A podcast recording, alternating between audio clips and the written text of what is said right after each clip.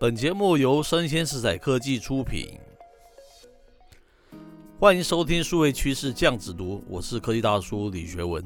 我们来进入这个本日重点科技新闻选评啊。科技大叔今天下的一个标题叫做 “Clubhouse 与 Podcast 之间的黄金比例”。那我们挑了一则新闻啊，是叫做“快被遗忘的 Clubhouse 的一生”，它是来自于一个网络部落客哈，网络媒体叫做 Your Seeker。那内文是这样介绍的，他说 Clubhouse 是近年来的一个社交新星嘛，对不对？在不到一年的时间里面哦，它的估值哦，从二零二零年五月的一亿美元，窜升到二零二一年四月的四十亿美元，非常可怕，对不对？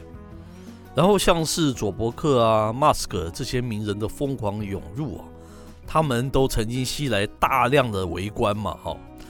但是啊，根据这个 Sensor Tower 的一个资料啊，这个 Clubhouse 啊，它的月下载量哦，在二零二一年二月啊，达到九百六十万这样子的高峰之后啊，又迅速暴跌到这个二零二一年四月的九十二万次，跌幅啊超过百分之九十了。哦，那 Clubhouse 不是没有想过自救哦，在二零二一年五月啊、六月啊，它因为得助于在这个印度上线嘛。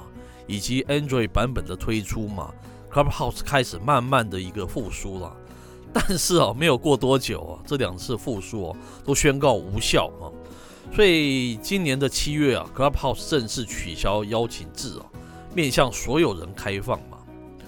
其实很可惜啊，这篇文章说啊，看似欣欣向荣的 Clubhouse 生态啊，并没有持续太久哦。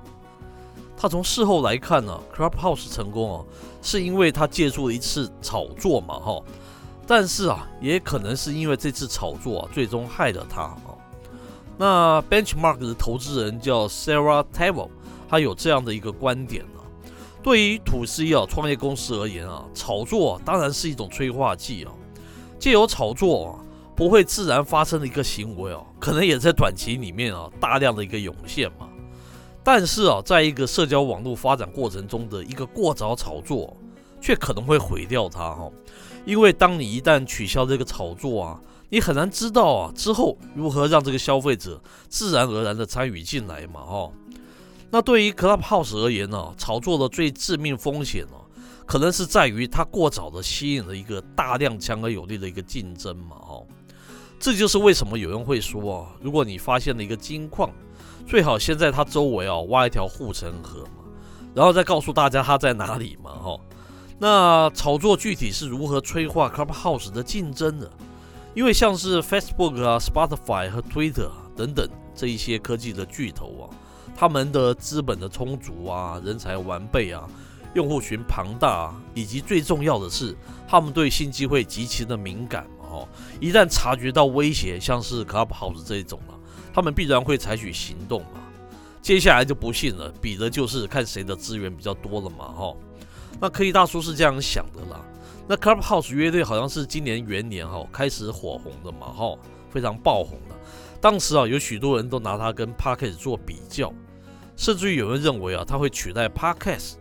当时啊，科技大叔就跟朋友们讨论了，我认为这些啊都是来自于一个没有制作过数位内容的人的一些见解了。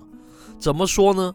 因为直播这件事啊，对于过去我们受限于这个频宽啊、技术等等网络人而言呢，可能是一件非常值得兴奋的事了。但是直播这种形式啊，对传统广播人而言呢，真是再稀松平常不过的事哈。